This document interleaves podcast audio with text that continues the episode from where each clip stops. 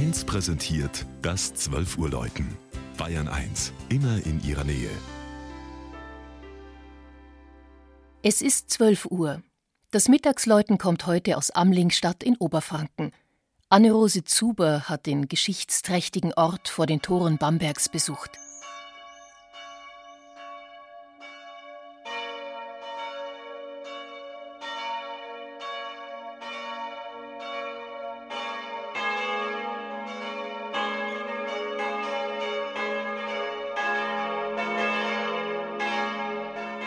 Der 700 Einwohner Gemeindeteil von Struhlendorf wurde 1013 erstmals urkundlich erwähnt.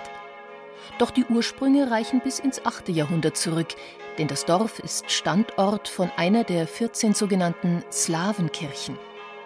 Diese ließ Karl der Große, jeweils ausgestattet mit großen Bauernhöfen, zur Christianisierung der Region zwischen Main und Regnitz bauen. Während es andernorts über die genauen Standorte nur Vermutungen gibt, gilt Amlingstadt neben dem benachbarten Säusling als gesicherte Slawenkirche. Zwar ist das frühmittelalterliche Gotteshaus nicht mehr erhalten, doch konnten Fundamentreste gefunden werden. Um- und Ausbauten im Lauf der Jahrhunderte veränderten die Kirche wiederholt. Schließlich wurde 1970 der einschiffige Bau vom Bamberger Architekt Adam Jakob durch ein großes Querhaus erweitert. Und zwar so harmonisch, dass es der Betrachter erst auf den zweiten Blick erkennt. Die barocke Innenausstattung blieb erhalten. Allem voran die prächtige Kanzel und der Hochaltar mit einem Bildnis des Kirchenpatrons St. Egidius, einem der 14 Nothelfer.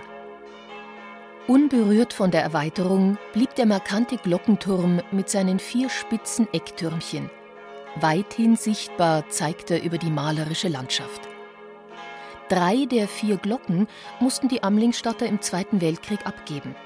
1951 wurden die Neue Marien und die Egidiusglocke aus der Regensburger Gießerei Hamm-Hofweber aufgehängt und erst seit 1978 mit der Anschaffung der großen Dreifaltigkeitsglocke von Perner aus Passau ist das prächtige Geläut wieder komplett.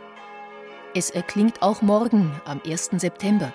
Der Namenstag des Kirchenpatrons Egidius wird in Amlingstadt traditionell mit einer Prozession rund um den beschaulichen, lindenbeschatteten Kirchplatzbrunnen gefeiert.